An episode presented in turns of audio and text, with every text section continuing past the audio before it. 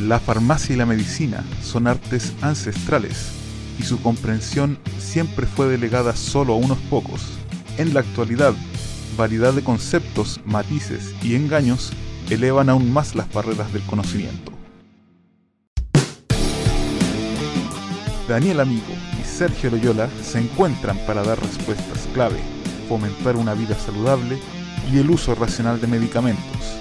Ellos son Audio Boticarios. Hola, hola, hola. Buena, cabros, ¿cómo están? Tanto tiempo que no nos veíamos por acá.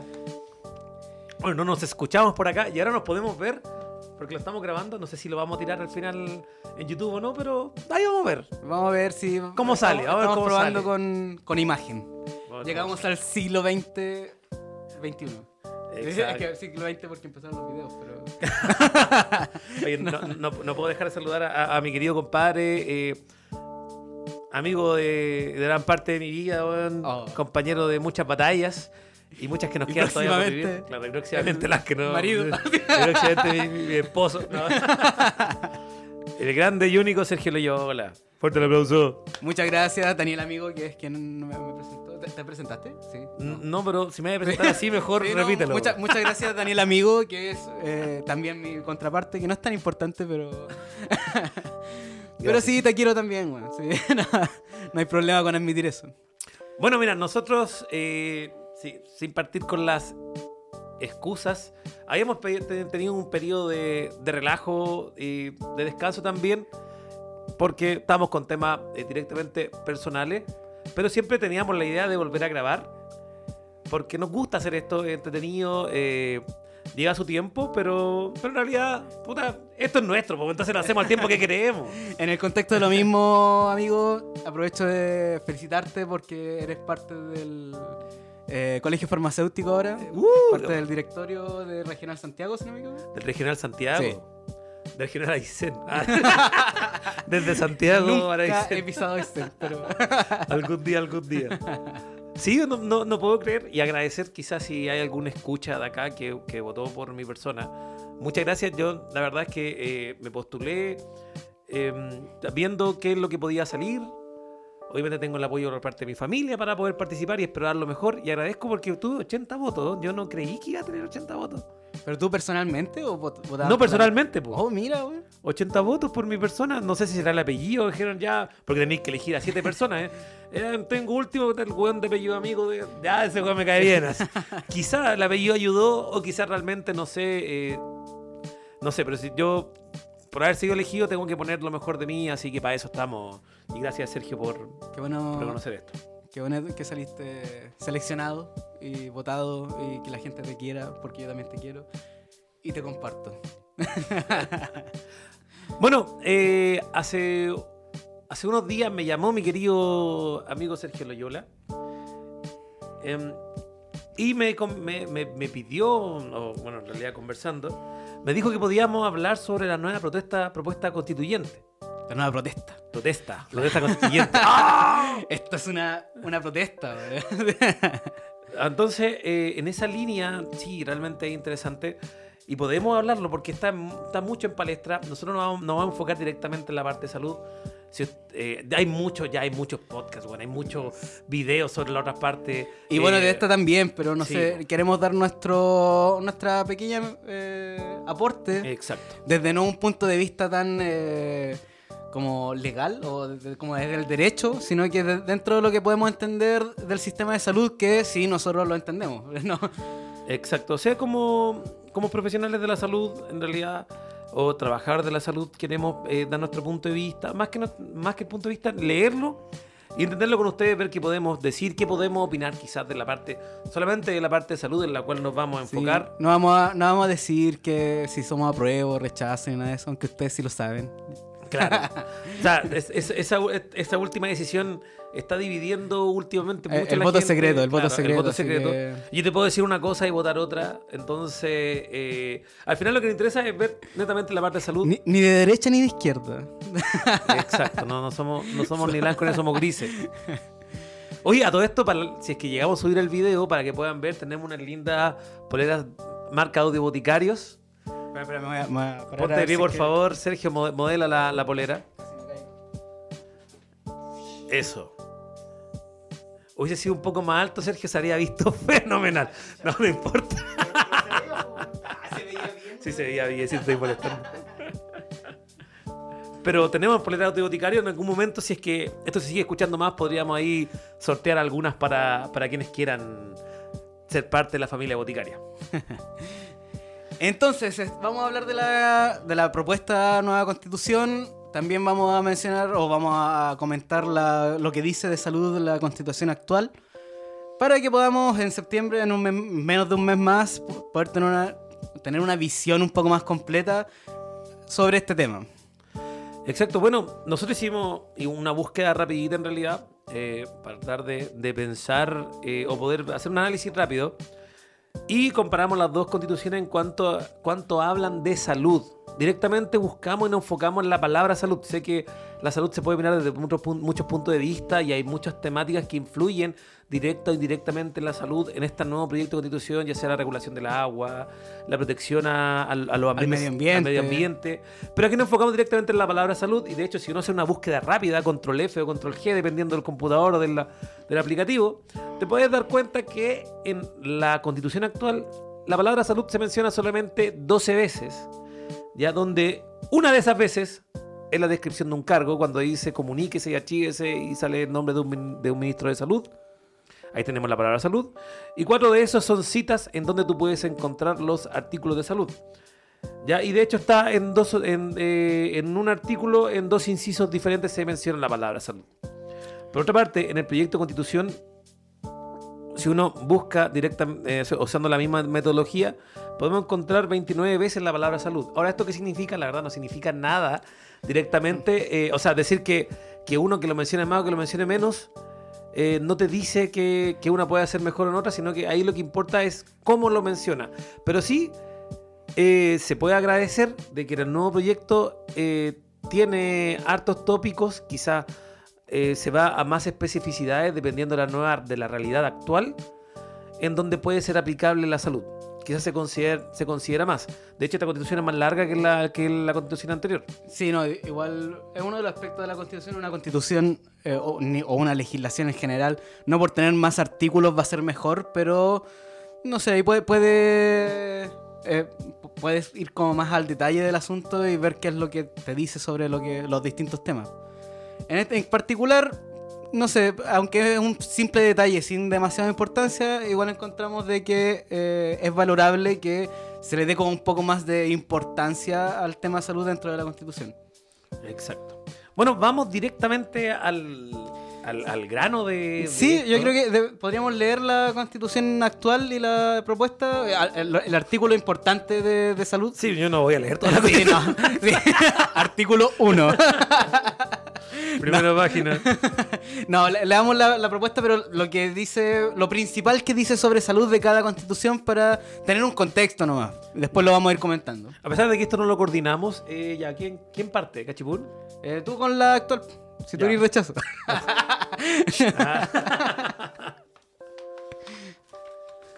Que no, no quiero que me quiten la casa. Ah. Quita trajo. Bueno, vamos con la, la constitución actual. En el capítulo 3, que habla de los derechos y deberes constitucionales, en el artículo 19, numeral número 9, anda a preguntarme qué es un numeral, la verdad es que no se me ocurrió buscarlo antes. Pero. Eso es el número. Sí, el de- numeral de- número como el nueve. párrafo, no sé. No, porque el párrafo son los Sí, incisos. sí, son los incisos, ¿verdad? Ya, Ya, pero- o sea, al- algo sabía, Sí. algo sabía. Podría haber sido farmacéutico y abogado. Oye, los medicamentos vencen o no. No. Saludo a- a- al colega que dijo eso. Ya. Bueno, en el inciso 4 del numeral 9 del artículo 19, dice lo siguiente, abro comillas. El Estado protege el libre e igualitario acceso a las acciones de promoción, protección y recuperación de la salud y de rehabilitación del individuo. Le corresponde, asimismo, la coordinación y control de las acciones relacionadas con la salud. Es deber preferente del Estado garantizar la ejecución de las acciones de salud, sea que se presente a través de instituciones públicas o privadas, en forma y condiciones que determina la ley. la que podrá establecer cotizaciones obligatorias. Cada persona tendrá derecho a elegir el sistema de salud al cual desee acogerse, sea este estatal o privado. Palabra de... No, Palabra de la actual constitución, te rechazamos, señor. Amén. ¿Es- ¿Eso nomás? No, después viene el, el- Ah, ah, la- el otro inciso que también Ah, se menciona la palabra salud, que es el inciso número 6 del mismo artículo, pero este es el numeral número 16, que hace alusión a la libertad del trabajo y su protección. ¿Ya? En este inciso también se menciona salud en el siguiente contexto. Y cito, abro comillas, no podrán declararse en huelga los funcionarios del Estado ni en las municipalidades. Tampoco podrán hacerlo las personas que trabajen en corporaciones o empresas o cualquiera sea su naturaleza, finalidad o función, que atiendan servicios de utilidad pública o cuya paralización cause graves daños a la salud, a la economía del país, al abastecimiento de la población o a la seguridad nacional. La ley establecerá los procedimientos para determinar las corporaciones o empresas cuyos trabajadores estarán sometidos a la prohibición que establece este inciso. Palabra de... No.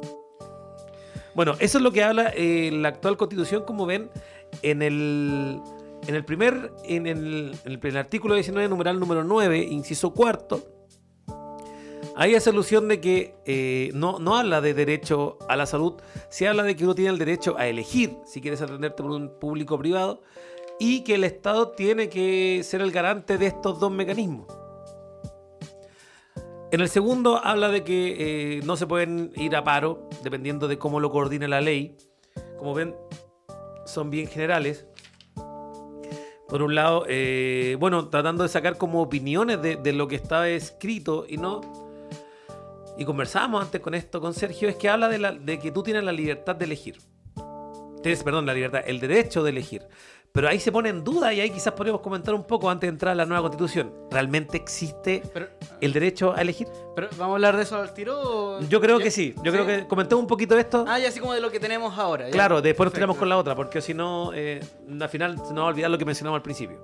Ya, claro, mira. eh, claro, en la constitución te dice que tienes como el derecho a elegir entre el sistema público o privado con el cual atenderte.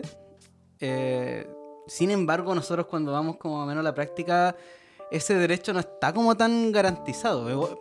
Eh, Uno puede como escoger si ir a una clínica privada o escoger a- si va al hospital o ir a un hospital público o no sé, cualquier cosa así, pero la forma en que tú financias eso es radicalmente distinto. E incluso hay otros, otros como estamentos, como por ejemplo son las ISAPRES, que directamente ya no- te, te quitan el derecho a elegir y el derecho a elegir lo, lo pasan a tener ellos, porque ellos son los que seleccionan a quienes pueden asegurar y a quienes no.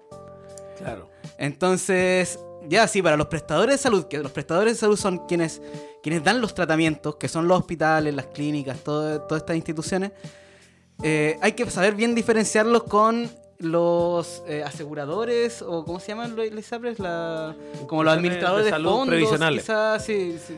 Pero ahora, ahora bien, eh, quizás para la gente que está escuchando en sus casas y, y no entiende más o menos cómo funciona el sistema actual o tiene alguna pequeña visualización, en el sistema actual de salud existen, hablemos de tres actores principales. La salud pública estatal, la salud privada y también está la salud de las Fuerzas Armadas que funciona como un sistema solidario cerrado dentro de este grupo. La salud pública, los fondos, todo, o sea, todo de aquí, el fondo de salud, excepto en las instituciones, eh, bueno, también funcionan con, con- con cotizaciones las instituciones de, eh, de Fuerza Armada, pero ahí debo decir, eh, debo declarar automáticamente que no soy experto, la- como el único modelo de salud que no cacho mucho cómo funciona. Eh, se basan en, en cotizaciones obligatorias del 7%, donde tú decides a quién le pasas esa plata para que te la administre. Si es al Fondo Nacional de Salud, o famoso FONASA, o a las instituciones de salud previsional, que son las ISAPRES. Ya, ambos regulados por sus entidades, por la ISAPRE por la superintendencia de ISAPRE.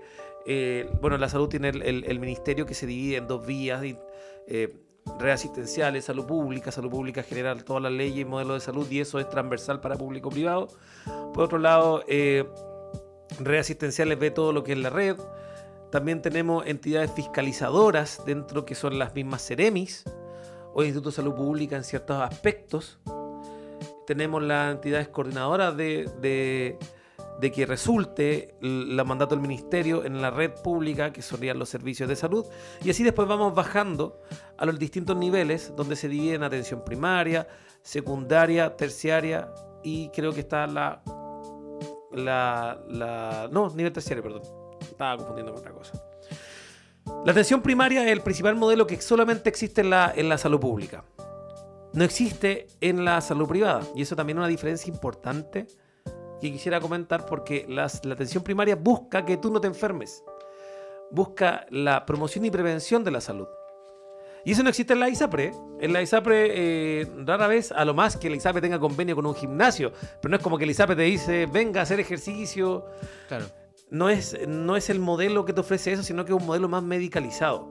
El otro es un modelo integral y que multidisciplinario que busca que tú seas atendido, que tú tengas guías de promoción para evitar enfermarte y evitar llegar a los otros niveles de salud, y evitar lo posible llegar con el especialista. No cuando llegas con el especialista es porque lo que tú ya tienes no pudo ser controlado anteriormente. En cambio, en el privado, el que tiene plata puede pagar directamente por el especialista y esto hace que eh, también los especialistas migren de un sistema a otro hacia donde le paguen más. Y eso genera todos los déficits y problemas que hay en la salud pública. Chechito, he Ahora- hablado mucho. Ahora, entonces, tenemos, eh, tenemos esta estructura. Al final, el sistema público de salud eh, es una red que está en constante comunicación. Eh, ahí ustedes sabrán si es que califican de eficiente o no el sistema de salud pública. Eh, ahí tiene grandes eh, eh, cosas buenas y grandes cosas malas también. Y por otro lado tenemos el sector privado, que es más que nada como estas instituciones privadas que están como más independientemente. Y el sistema público, para interactuar con el sistema privado, solamente ocupa el, comprar, el, usar plata de fondos. Por ejemplo, si que uno va eh, con FONASA, una persona cotiza en FONASA eh, y se va a atender en un centro público, digo privado, puede usarlo, pero al final es el sistema público eh, o FONASA el que va a financiar eso. pues, es como el único contacto real que tienen. No están como integrados los dos sistemas. Pero ahí, bueno, bueno, yo sé que lo, o sea, no es que lo haya mencionado quizás de una manera distinta, pero me gustaría declarar que eh, en salud no existe, y esto es algo que hay que entender, no existe nada gratis. Todo se paga de alguna manera u otra, ya sea con tu 7% o con impuestos en el caso de los FONASA A, que son los que no, no imponen. O de repente Claro. cuando se, se- se ocupa plata directamente del Estado, por ejemplo, algún porcentaje del PIB para llevar algún- a cabo algún proyecto, Exacto. para dar un piso a, a la salud, pero, pero todo se paga. Todo, todo, todo al final tiene que pagarse. Es importante declararlo. eh, yo lo digo al tiro, yo como trabajé en la salud, algo que me cargaba, pero me cargaba así como farmacéutico, era cuando escuchaba médicos decir, pero si acá en el CEFAM regalamos los medicamentos. Te noto que me, me cargaba porque no le veían importancia al hecho de que una persona tomara un montón de medicamentos, que tomara menos. Entonces, eso también se puede traducir en la salud. O sea, yo creo que la salud pública es eficiente, pero en el sentido de que hace mucho con poco. Ahí cuando tú medís la eficiencia, cuando tú haces mucho con poco, eres eficiente. Ahora podemos entrar a discutir eh, que la lista te espera que todo lo demás, pero, pero sí es un modelo en realidad que, que busca ser eficiente, que se cumpla. Yo O que se lleguen a todas las Claro, metas. es otra cosa. Es difícil. ¿Y por qué también? Ya, igual no es el único aspecto, pero aquí podemos entrar como a las falencias que tiene el sistema actual. Nosotros tenemos dos formas, como decíamos, de financiar la salud, que es FONASA o los fondos de salud eh, solidarios, que son los públicos eh, o estatales.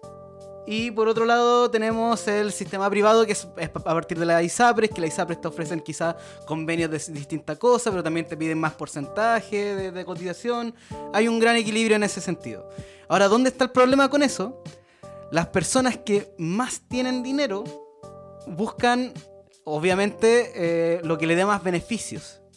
Si es que las personas que tienen más dinero escogen principalmente a centros, eh, a prestadores de salud privados, que, que además tienen convenios con ISAPRE y cosas así, y la ISAPRE te dan otros beneficios, obviamente las personas con más dinero van a querer ir a una ISAPRE, para, van a querer asegurarse una ISAPRE. El problema es que las personas con más dinero eh, terminan dando su dinero hacia ellos mismos, hacia, los centros privados.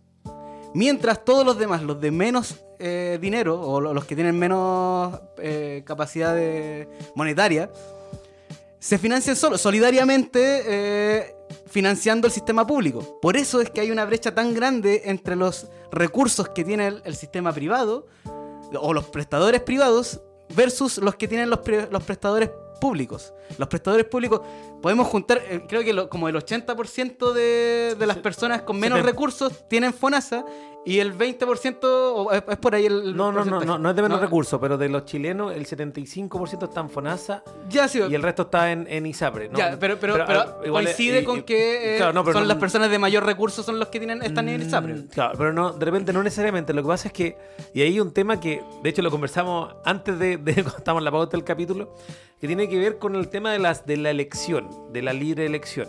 Bueno, tú cuando eres FONASA, los 6 de son los que podríamos decir que son. Se, se la, la FONASA se, ca- se categoriza en A, B, C y D. Los A y B son los que se entienden como menor recursos. De hecho, los A son los que nos aportan al sistema, donde podrían Claro. quedar la gente en situación de calle, la gente que no tiene trabajo. Y después vamos subiendo y los 6 de esos gente que está en FONASA que sí percibe recursos y decide estar en FONASA. Y a, ello- y a veces puede ser recursos o altos o en realidad clase media baja. Tení- Ya, no, pero, eh, no, no sé, pero, pero, pero puede, pero es que puede- tú, tú puede- tienes- puede variar. tú puedes ser clase media y perfectamente estar en FONASA clase D. Exacto. No, no, no, sí sé, pero me refiero que, pero lo sé, lo sé, ya igual tenemos clase, quizás una clase media que alcanza la modalidad de libre elección. ¿Qué es eso? Que hay clínicas que pueden, que se ofrecen atender FONASAS en ciertas, lo, de libre elección, y tú tienes que pagar solamente un copago que es un pago en, aparte del, que ya haces con tu 7%.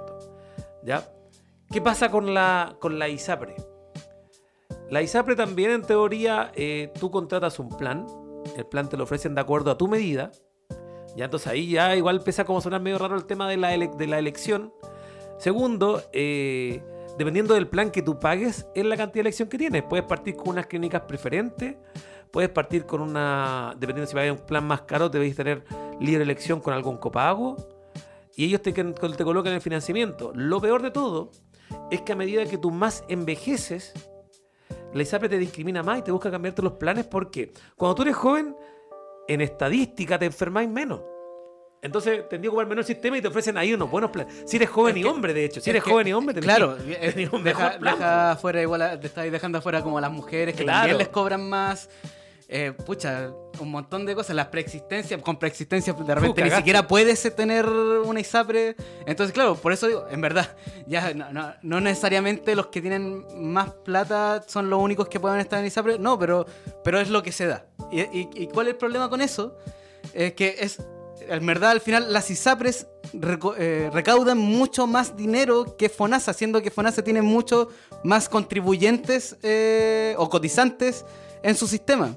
Exacto. Por eso es que hay una gran desigualdad entre los recursos que tienen los centros privados o los prestadores privados versus los prestadores públicos. Porque los prestadores públicos ocupan mucho, pero mucho menos dinero para atender a mucha, pero mucha más gente. Y, y ese es el tema. Ese, ese es como uno de los grandes baches. No es el único problema, eh, no es la única explicación de por qué el sistema público tiene un- una calidad, la calidad que de repente tiene o que, o que hayan las listas de esperas que hay en el sistema público. No, no es la única eh, razón, pero sí es un, un- yo diría que es el pilar del problema de la salud chilena. Mira, yo no, no, eh, bueno, y con esto decir que a medida que vaya envejeciendo, como Elizabeth te va discriminando, imaginemos a alguien sano, simple existencia, igual cuando envejece eres más probable de tener todas las enfermedades eh, de moda, de repente, digo, una talla fome, pero eh, por ejemplo cardiovasculares, eh, renales, todo lo que pueden venir que tienen mayor prevalencia en la edad, artrosis, por ejemplo. Y ahí cuando el sistema te, te discrimina y tú te ves obligado quizás, si no puedes pagarlo, a ir a FONASA, donde está el 85% de las personas mayores de, de Chile. Ahora, que son los que- más necesitan financiación, porque son los que más consumen medicamentos, más necesitan tratamiento, etcétera. exacto, mira, no, qui- no quiero demonizar a las ISAPRES ni a quienes trabajan en los centros de salud. Lo que sí quiero declarar ahora, y lo declaro con harta fuerza, y que estoy cansado. eh, Estoy cansado, estoy estoy cansado. cansado. No, estoy cansado, hoy día trabajé, güey. No, pero aparte de eso, estoy cansado de verdad, eh, eh, independiente de si votan a prueba o rechazo. Pero yo encuentro que es un pésimo argumento demonizar la salud pública, porque la salud pública, decir como, no, es que eh, yo la gente elige ISAPRE por, por las filas, pero tienen que entender que se atiende más gente.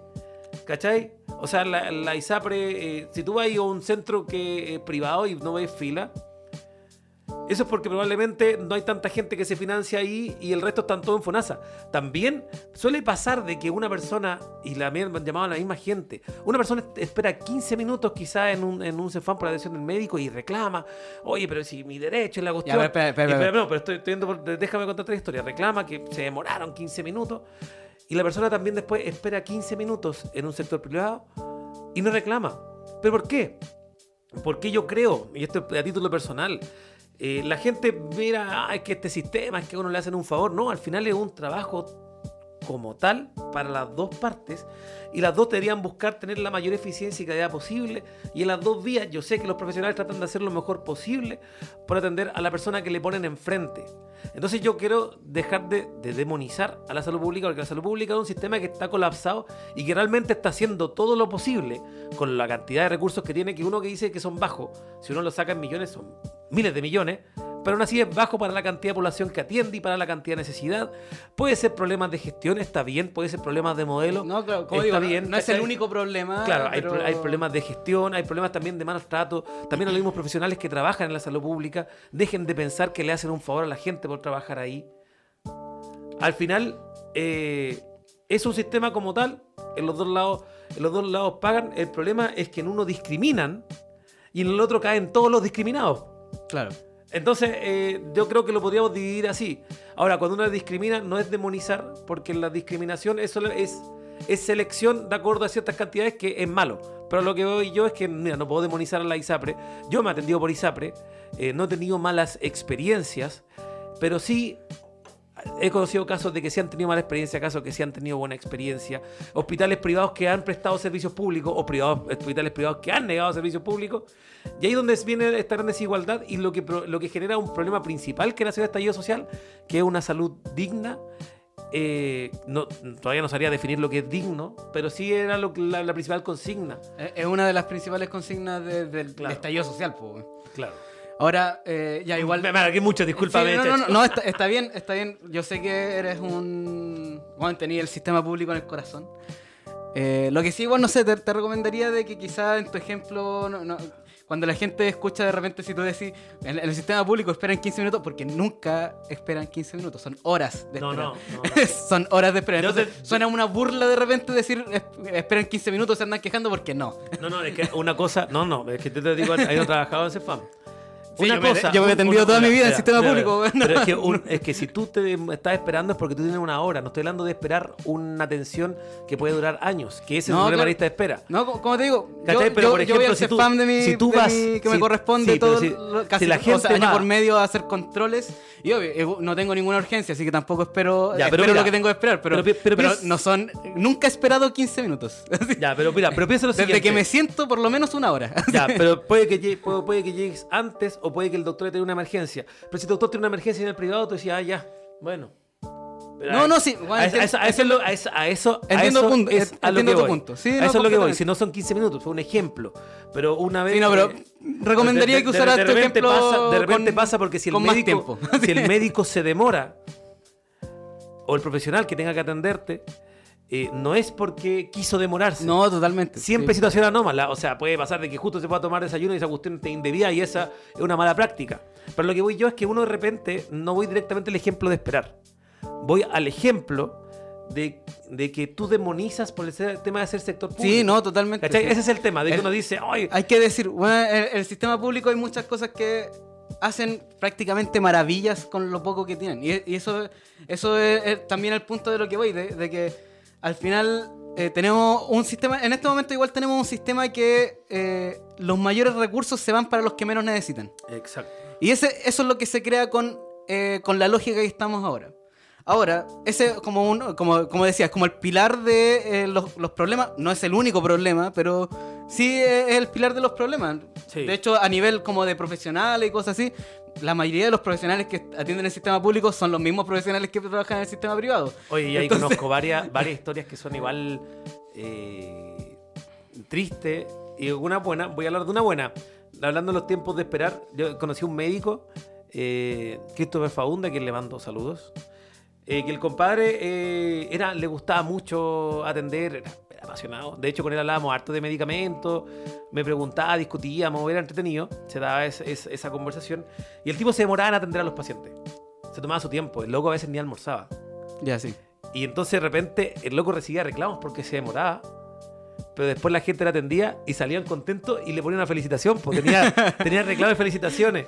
Ahora. Pobre recepcionista, weón.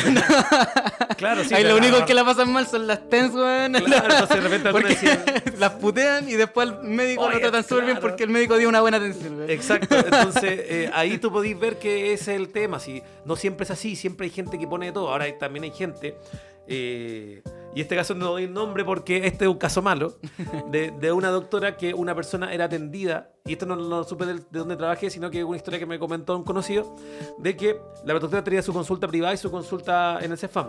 Y del CEFAM mandaba gente de repente, ven, te atiendo en mi consulta privada.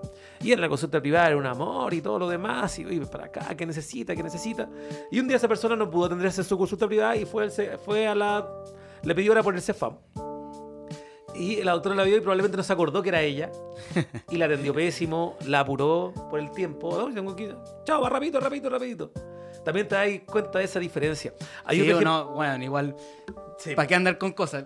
Hay muchos profesionales de la salud, especialmente médicos, que también son bien elitistas, entonces Sí. también tratan de hacer un mejor trabajo en, en lugares privados que en lugares públicos. Hay un montón, hay un montón de cosas de las que se puede hablar, eh, como de malas prácticas o de buenas prácticas, la verdad hay de todo, pero Exacto. Pero lo que Eh, digo es que el- no demonicemos el- el- Sí. la salud pública, sino que porque lo que se viene, eh, o, el, o el problema quizá es... eh, va a ocurrir tanto en el público como en el privado. Un último nomás ejemplo antes de pasar quizá a lo, a lo, sí, dale. a, a lo que necesitamos. Hoy no sé por qué se cortó la música de fondo, pero, pero bueno, en la edición no se va a notar.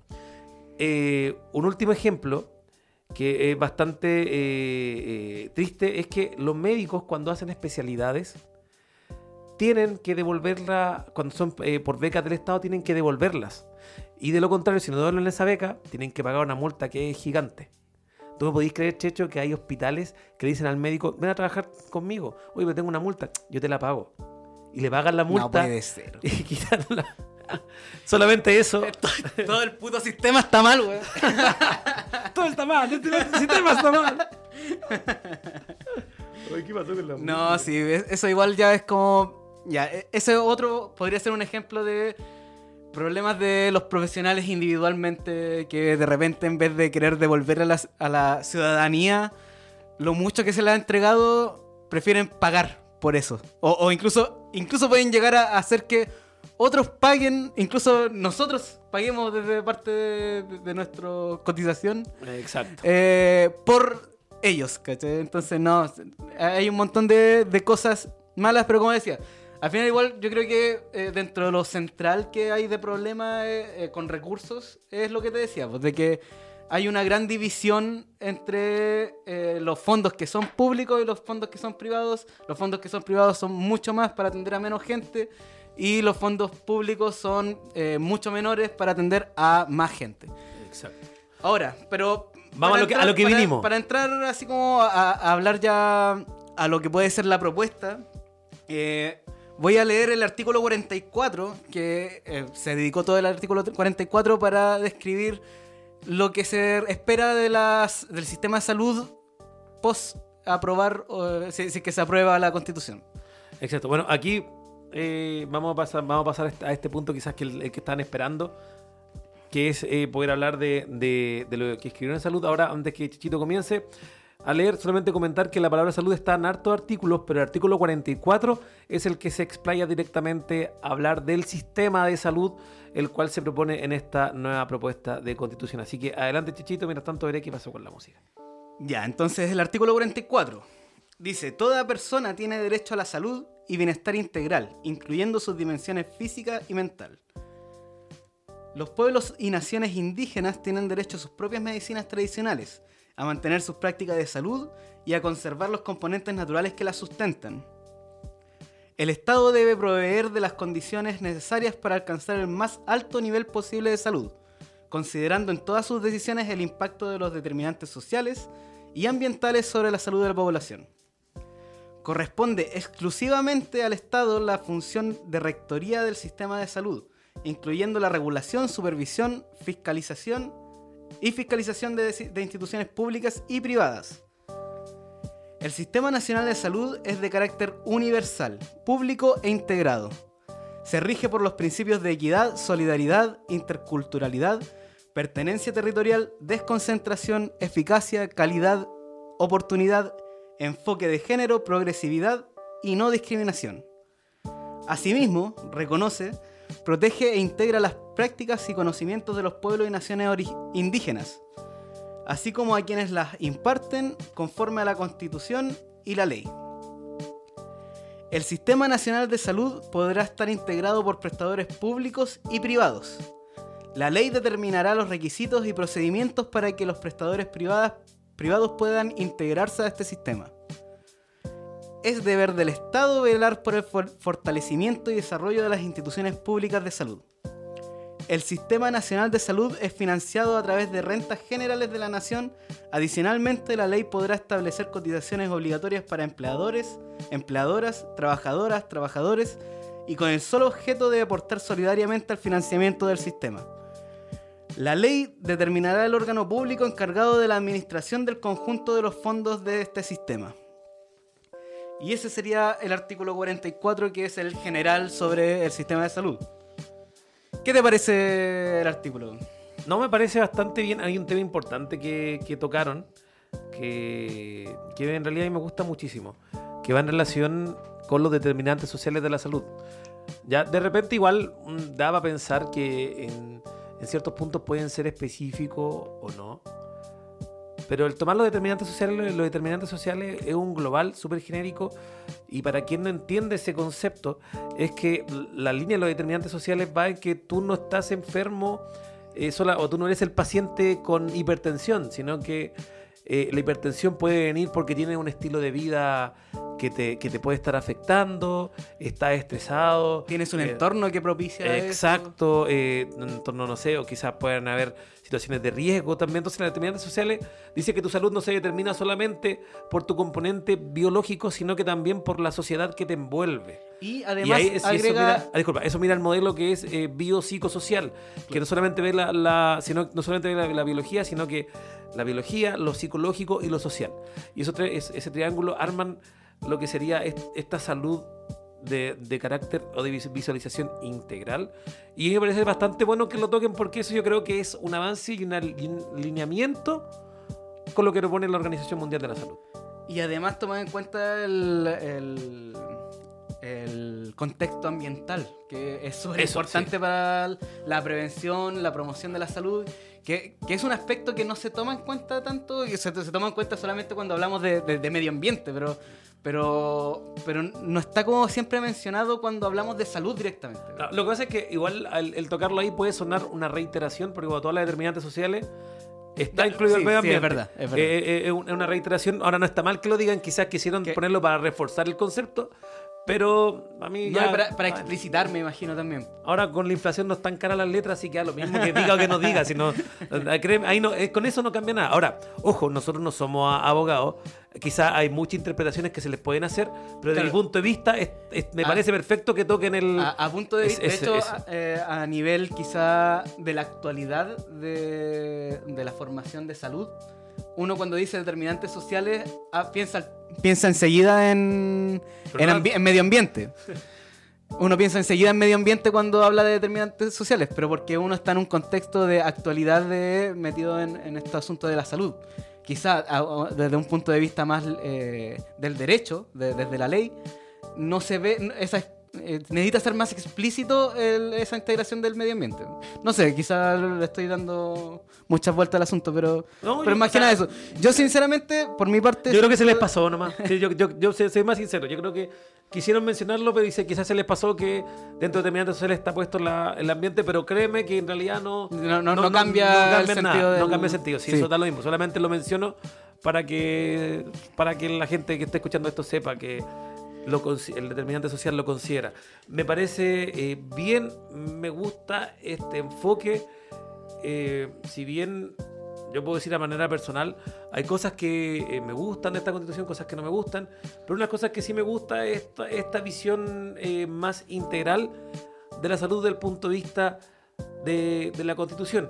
Mira, hay cosas que probablemente hoy en día existen en leyes, eh, otras cosas que uno podría decir, bueno, pero esto podría estar en una ley, pero yo encuentro que es bueno quizá hablar de manera constitucional y que el Estado, eh, o al menos todos los planes de salud o todas las leyes hacia abajo, se van a enfocar en una salud desde el punto de vista eh, integral y biopsicosocial.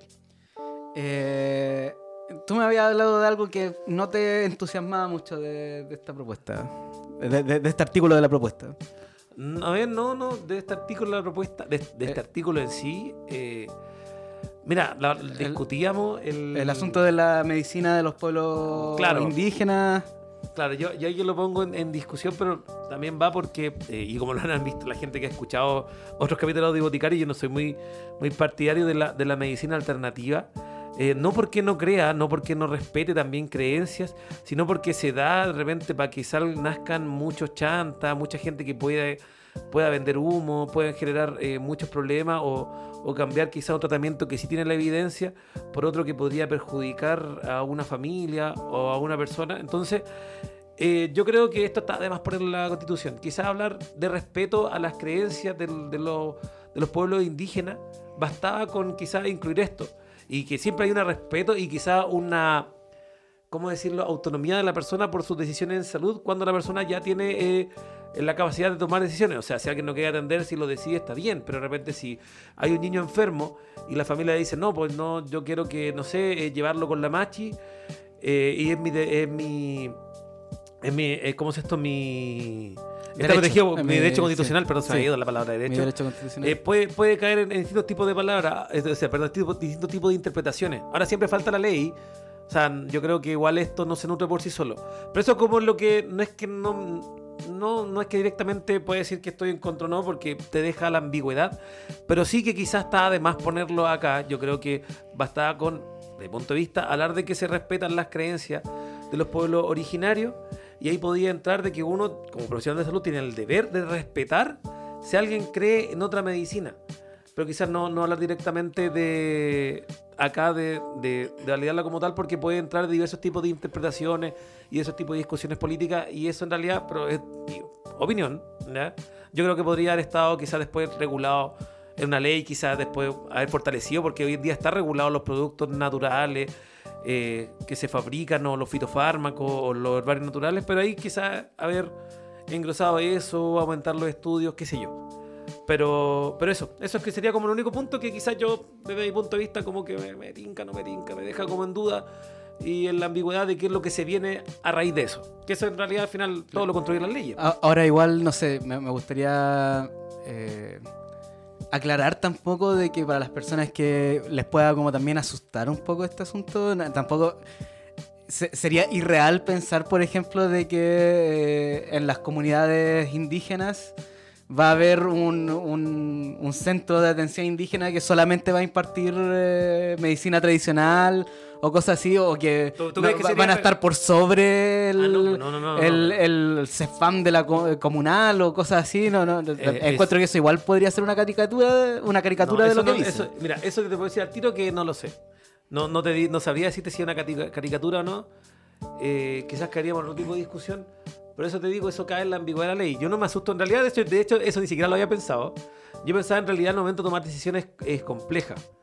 Y de repente nos falta el que te, el que te puede cobrar y decir, no, pues yo te tengo la solución y esto es ancestral y esto sirve. Pero así Eh, mismo, eh, como, como yo te decía, igual si es que la, la- la constitución al final lo único que te asegura es que eh, la- los pueblos indígenas van a tener como el derecho a mantener sus costumbres de medicina tradicional, por decirlo de cierta manera. De hecho, medicina tradicional no dice textualmente, pero es más o menos lo que podemos inferir.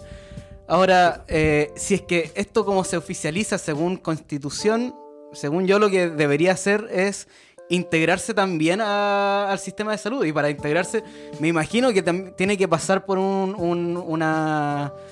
eh, Un proceso de acreditación. proceso- claro, un proceso de acreditación Claro. que elimine, por ejemplo, a los charlatanes o que eh, tenga esa precaución de, Claro, no, de- de- de no poner la medicina tradicional por sobre el, el eje eh, biopsicosocial que Claro. se está ta- estableciendo. Es que por eso te digo, eso igual cae en la especulación porque no está todavía no está dicho. po. Claro, pero, No, pero es algo que se puede cambian- especificar por ley. Igual Por eso, eh, está, está la libertad para que eso Claro. se pueda regular. No, por eso, yo, por eso te digo que eso yo no lo habría puesto porque igual da, da esos tipos de especulaciones. Eh, yo la verdad es que ahí yo me habría abstenido en haberlo puesto porque el poner, insisto, en que se respetan las costumbres, eh, sin meter eh, dentro de las costumbres está la medicina, ahí ya podría quedar implícito. Pero ponerlo acá tan textual puede, puede dar a muchos tipos de interpretación.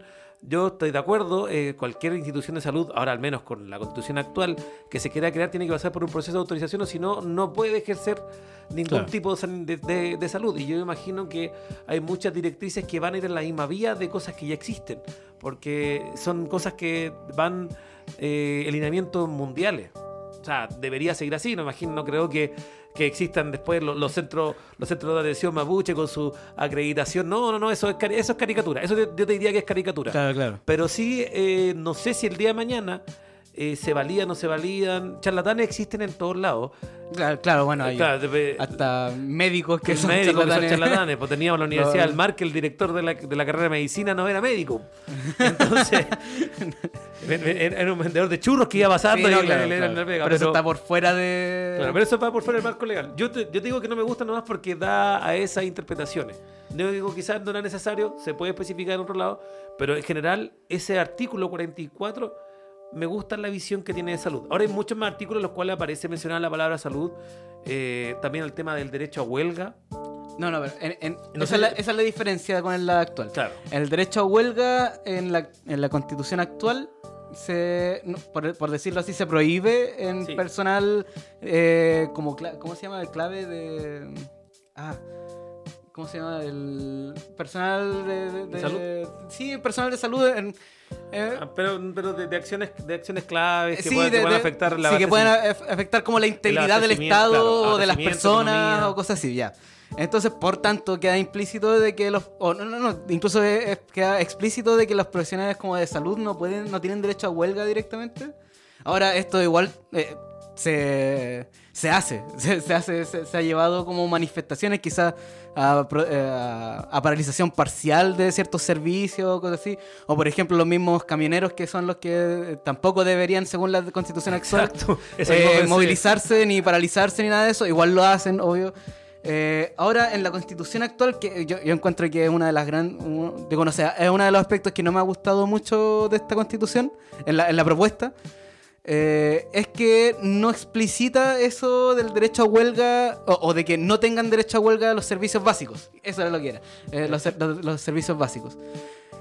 Lo cual, eh, pucha, yo, yo prefería que hubiera estado explicitado, que, que- que- la constitución dijera que, la, que, los servicios básicos, los servicios clave para el funcionamiento de- del Estado y de, de la sociedad, no se puedan paralizar completamente. Claro, sí, eh, yo creo que ahí de- yo lo habría mantenido en cómo estaba. Yo no consideraba que estaba mal en esa parte.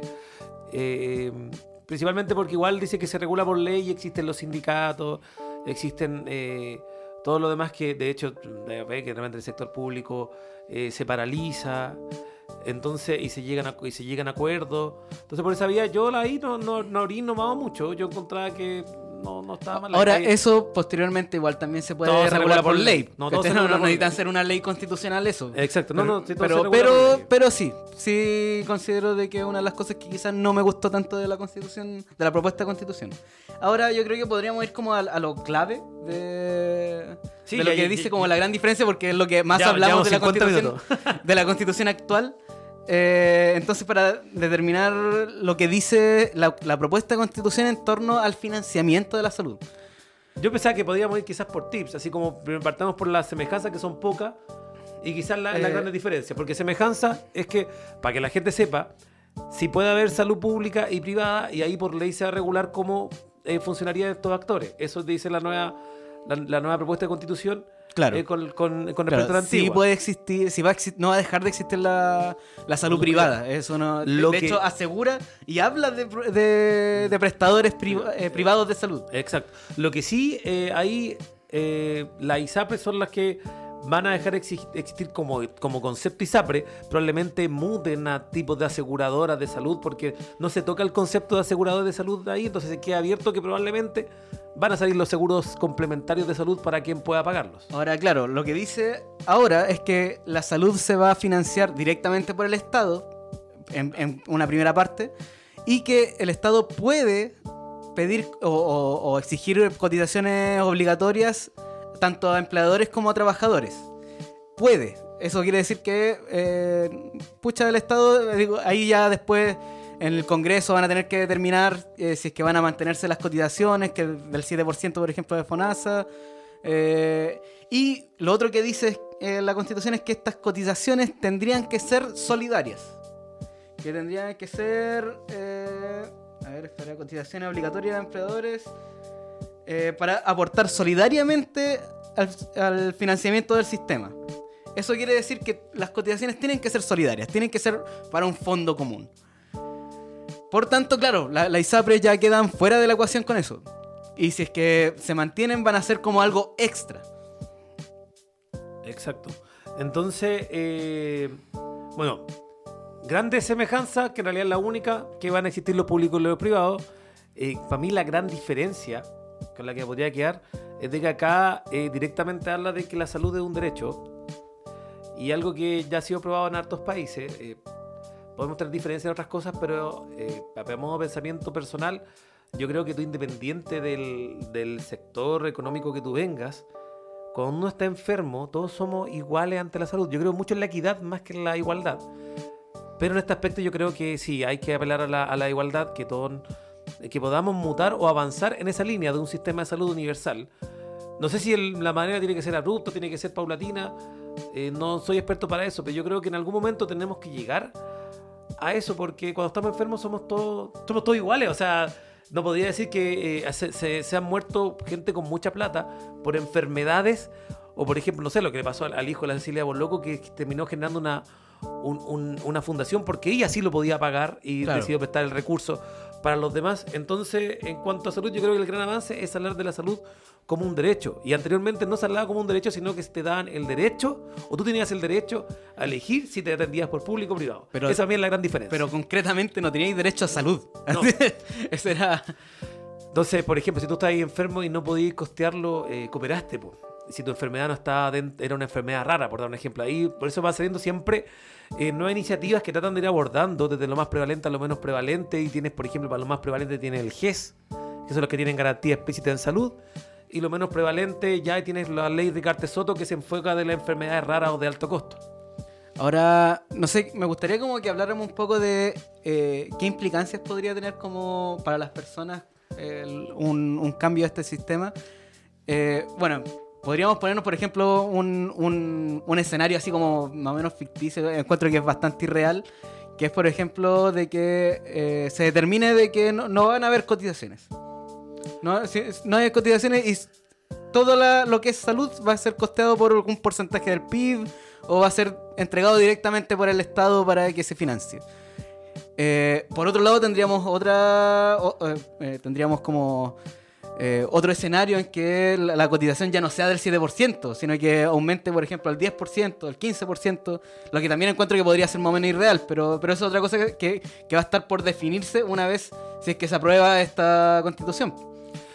¿Qué, Sí. qué- qué escenario como que encuentras tú que podría ser como el más realista de este sistema de financiamiento que es lo que le va a, a pegar en el bolsillo a la gente una vez que se, si es que se aprueba esta constitución?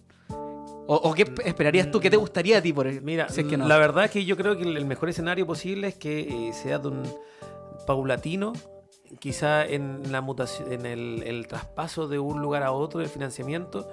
Eh, yo creo que sí tienen que haber cotizaciones eh, por cierto lado. no solamente con el tema de los impuestos, porque el país tiene muchos gastos. Y hoy en día, como estamos hoy en día, el decir no haber cotizaciones y financiarlo con el PIB se nos va toda la cresta. Sí, no, claro. ¿Cachai? Entonces, Por eso digo, en verdad es como medio claro, irreal, pero, claro. pero por lo menos por, Lo por que- el texto se podría. Sí, lo, lo que- lo que, lo que a mí me da como temor, en realidad, es el cómo van a hacer la mutación, porque hoy en día el sector público eh, está colapsado. Entonces la idea es poder resolver eh, listas de espera y no generar más. Claro. Yo sé que hay varios modelos de gestión que podrían apoyar, pero si de un momento a otro la gente empieza todo a cotizar por el público y no se, alguna, no se hacen medidas de resorte, eh, quizás con los privados, quizás cierto financiamiento de los privados, ciertas modalidades de, de libre elección que pueden ir quizás indicadas por ley, que si bien no están en la constitución, que esa es una parte que la gente alega, que, que sacaba la modal de, de elegir dónde poder atenderte, pero eso ya no está por constitución, yo imagino que quizás podría estar por ley, no sé, ya. Suponiendo, si no tuviese eso, eh, yo creo que haría un gran colapso de, la, de la salud pública si esto se hace. Sería como un Transantiago 2, que de la noche a la mañana te tiraron un modelo y después se dieron cuenta que no era capaz de, abarcar y se demoraron años en que la cuestión se ajustara. Y ese es como, ese es como, yo creo que es como el miedo más grande, Ahora- sumado que estamos ahora en todavía en medio de, de una pandemia. eh, supuestamente también te- te- tenemos el riesgo de, de poder llegar a la, a la- a la viruela del mono, del perro, de- del gato, de todas las cuestiones. Entonces, No, Eh, y la, la otra cuestión, eh, salió una nueva enfermedad ahora desde Sí, China. No sé si No, o sea, no, la, cachaste. no la vi, pero, pero pensé en ese, ese sticker que sale en la, la mina de, de Yu, que dice, güey, ya, por favor, detente. No, pero y además de que, Ah. ya, eh, quizá eh, va a sonar muy romántico, pero la verdad no todo se arregla con plata, no por inyectar mucha plata a un a- al sistema eh, o por tener mucha plata como recaudada de cierta manera. eh, se van a arreglar así nomás las cosas. Hay que saber cómo usar la plata. Entonces, si es que, si es que llega y se implementa este sistema nacional y se empieza a pedir cotizaciones a todas las personas y, y todas las cotizaciones son solidarias, va a haber mucha más plata, ¿cachai? Va, va a haber probablemente mucha más plata de la que incluso se podría necesitar al tiro, pero, pero eso no se va a traducir enseguida en un mejoramiento de, de- de la atención. Sí, pues, Eh, y, y dependiendo cómo se haga, podría igual causar hartos problemas. Por eso yo, yo creo que eh, depende cuál, cuál sea el plan que hagan. Y ahí eh, yo lo, lo único que les diría, porque puede también correr el riesgo de que el gobierno, por ser el gobierno, quiera hacerlo dentro de su mandato. Claro, para como con- todos los gobiernos les Claro, gusta... yo creo que por ahí le diría, pucha, sean inteligentes porque esto probablemente no demore cuatro años en esta mutación. Ya está en la constitución. Sí, en la constitución ¿Cachai? dice O sea, que esto tiene que estar si aplicado ser la prueba- en año y medio, creo, Claro. en 18 meses creo Yo, que yo considero que eso se podría modificar porque, o- pero dice 18 meses el modelo De- déjame o buscar, un plan. buscar. O un plan. Ahí está anotado al final. Lo- Las transiciones. eh, claro, no, no me acuerdo si dice que el modelo tiene que estar a... Si el plan, bueno, dice eso, es un año suficiente para armar un plan. Pero si es el modelo como tal, eh, yo ahí me preocuparía porque puede que no dé abasto. Yo trataría de, hacerlo paulatino, de ir avanzando de a poco, de ir también quizás teniendo participación de privado. Eh, todo eso yo creo que es, es, es 100% conversable y abordable para que para que se logre con la mayor eficacia. O sea, yo creo que Eh, tenemos que llegar a algún momento. Dice que tiene que estar digo, tiene que el presidente de la República deberá presentar proyectos de ley que tengan por objeto la creación, adecuación e implementación de los de sistemas entre ellos la salud en un plazo de 18 meses. Pero dice I o dice O. Implementación O y O. O y O. Eh, Sé que varía mucho si dice, porque si dice O significa que ah, podemos partir con la implementación y después como el. Porque la implementación puede durar. dice na- Sistema Nacional de Salud. eh, No, no, en la parte de ah, la ya. implementación. Cre- creación, adecuación e implementación. E impla- Es es un I. Ya, es un I. Sí, ti- tiene que hacerlo en, en Tiene 18 que- meses. Ya, pero quizá el plan puede contemplar más, más tiempo. O sea, no, no es que tenga que o- hacer- no es que tenga que no tenga, no es que, porque si dijera tiene que implementar esto, en- no, y ahí yo creo que no iríamos a la cresta. Lo que sí, lo que sí podría Ya, decir, pero tampoco es como para meter miedo. Yo, yo No, creo, que, no, no, no, yo creo no. que hay maneras de poder hacer esta no, cuestión, no, pero... por eso estoy diciendo, es que no, no, no, no- si es así, si llega a salir aprobado, no nos iríamos a la cresta porque nos habla de que tiene que ser eh, ejecutado el modelo en 18 meses, porque eso es imposible. nadie Claro, no, es imposible. nadie a Por eso digo, ahí nos vamos a la cresta. Y eso también puede bajar un poco. Mira, si gana la prueba o gana el rechazo, Chile no se va a acabar. el 5 de septiembre vamos a seguir caminando por las calles.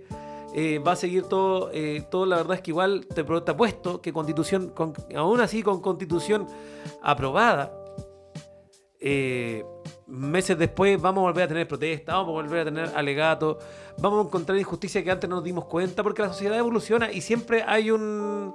Siempre hay algo de qué quejarse. Siempre hay algo de qué quejarse. Entonces, eh, al final, eh, yo creo que tenemos que tratar de, recoger lo bueno o lo malo, eh, votar con conciencia, tratar de, de informarte, eh, pero no para tomar opiniones, sino que para sacar tu propia opinión. O sea, lo que queremos nosotros con esto en realidad es comentarte con el, en la parte de salud. Ya, y yo creo que es donde más podemos hablar, en la otra parte quizás podríamos decir puras cabezas de pescado o, opiniones ciertas, pero prefiero que no nos metamos con esto. Si tú me preguntáis a mí, eh, me gusta más de lo que me podría agradar esta propuesta de, de salud. Yo encuentro que es un avance el, el hablar de salud como derecho y de salud como eh, visualizada con determinantes sociales. Tiene, tiene una visión mucho. Eso me gusta. Muy acertada la, la, la- Claro. la la propuesta de constitución. Claro. Yo creo que es perfect- si es perfectible, pucha, todo en la vida. Perfectible. todo- todo no todo no esa palabra, weón. Oye, lo, lo- lo usó el presidente. No usa esa palabra, weón. Lo, lo usó el presidente y lo usó el hermano del, del el Pepe Piñera. Del Pero, expresidente. eh, mira, que dije perfectible, pero una palabra que no tiene dueño. Ahora sí se ha dicho, el modelo de constitución es como Yo creo que ahí solo necesita benzina. Yo creo que ahí podríamos entrar en una discusión quizás más importante. Pero no, yo creo de que es perfectible, bueno, todas las ideas perfectibles y todo se puede mejorar. Pues siempre le vas a encontrar algo que no se lo encontraste al principio. Eh, pero, pucha, yo creo, yo me quedo con estas apreciaciones. No sé, tú, Chechito, quizás algo. Yo ya llevamos una hora, yo creo que es prudente como para ir dan- redondeando el punto. sí, ya, ya que no me preguntaste nada a mí, weón, de, Ah, de qué es lo que yo quería. Ah, perdón, pero es que No, no, está Es bien. La, no me la verdad, a mí- interesa. a mí, No. me gusta Caleta. Me, me gusta el foco. Encuentro que para mí es un pero mucho menor para, que para ti el asunto de los pueblos. eh, digo, del, del- del- de las prácticas medicinales de los pueblos indígenas. Eh, no no le, le- le veo, a pesar de que el tuyo tampoco es una visión así como tan cerrada sobre el asunto, pero yo creo que me, me molesta menos todavía.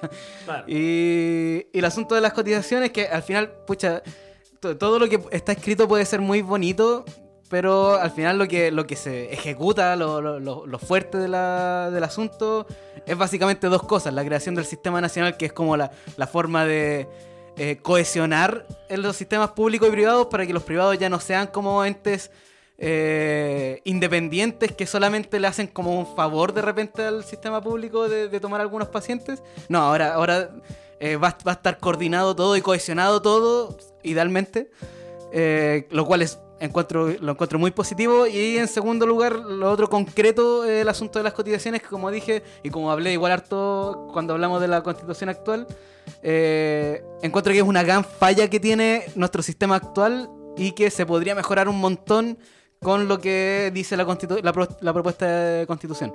Para mí lo ideal es que es, eh, eh, al menos en salud, se dé esto de la solidaridad, de, de tener un fondo eh, solidario para financiarnos a todos. Porque no es justo que las personas que tengan más plata, quizás no, no, no lo, no lo ven así como desde un punto de vista así como maléfico, porque tampoco es que las personas sean malas ni nada de eso. Eh, la, gente ve por lo que es mejor para cada uno. Eh, pero no es justo que estas personas que son los que más puede pueden entregar se financien solamente a ellos y a los privados. Necesitamos que ellos aporten para toda la comunidad también. Y eso es algo que esta constitución, esta propuesta de constitución deja muy bien parado, muy- en una muy buena posición para poder hacer algo al respecto. Lo cual, como dije, no está definido todavía, la constitución no lo define, pero sí deja la puerta abierta para que quede una forma de financiar la salud mucho más adecuada que la que tenemos hoy día.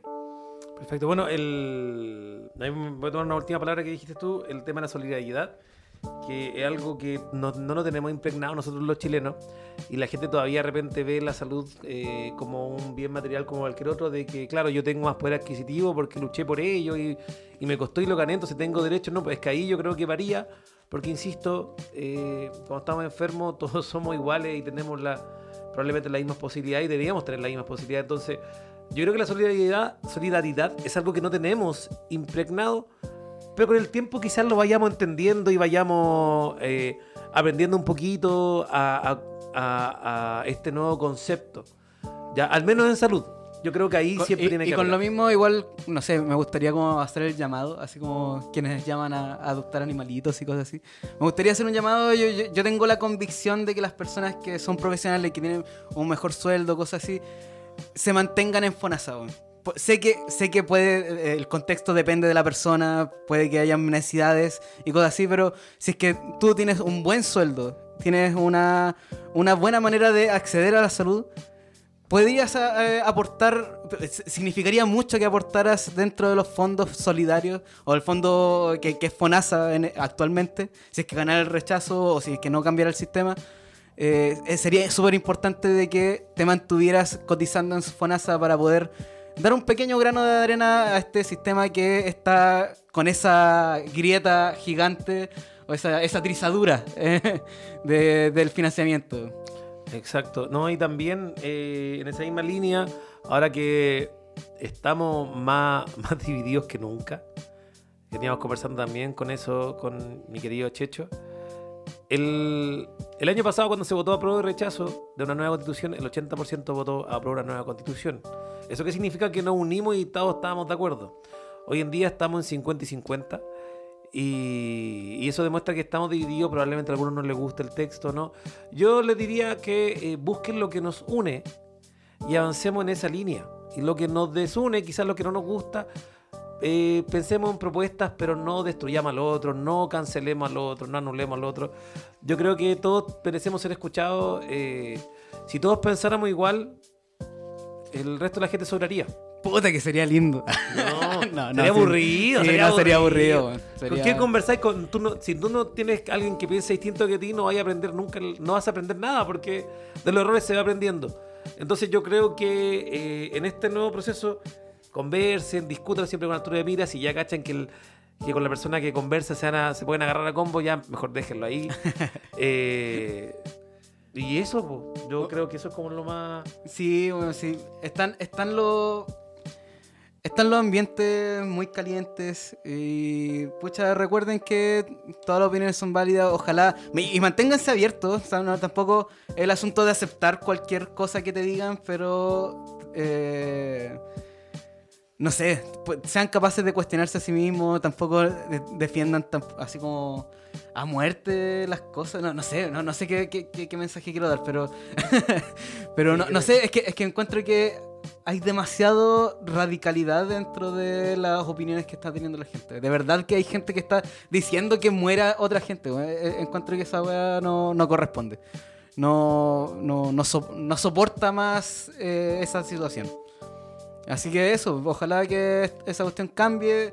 Es una de las primeras cosas que tenemos que cambiar como individuos antes de cambiar la sociedad, el dejar de odiar tan eferves- eh, efer- efervescentemente. o, eh, Sí, sí, co- como, como tan febrilmente hacia otras personas, otro tipo de pensamiento, cosas así. Puede que el otro persona solamente esté equivocada, o puede que incluso tú estés equivocado y no, no- no- no tienes por qué estar expresando, expresando tanto odio hacia eso. Exacto. Entonces, eh, bueno, con este lindo mensaje de, de amor, y, Iván, nosotros. Rechazo con amor. Así que rechacen con amor, no sigan el odio. Soy yo. Rechacen con amor, apruebo con odio. No, eh, bueno, con este lindo mensaje de, de- de unidad, la verdad que al final es lo que interesa porque pase lo que pase, el 4 de septiembre, el 5 vamos a seguir siendo un solo país. Entonces. espero, weón, espero. Sí, tener No, y la- si gana la prueba van a haber hartos países, Países, pues ya. No, y los privilegiados. Yo insisto, weón, si, Oh, si gana la prueba y, y- y nace un, un venezolano haitiano mapuche. No, los Aymara, privilegios, weón. Los Yo- privilegios que va a tener esa persona. Yo digo, espero en no chocar nunca con ese weón porque no sé dónde- sabría dónde llevarlo, weón. Defiendan sus convicciones, pero no caigan en decir weas tan ridículas, weón. Sí, por favor. Por favor. Así que eso. Bueno, ya con esto nos despedimos y los queremos dejar invitados para escuchar más y no entretenidísimos episodios, y espero que les haya gustado, de los Audio Boticarios. Así que digámoslo fuerte, cabros. Gracias por quedarse hasta el final. Fue rico volver a grabar de nuevo. ahora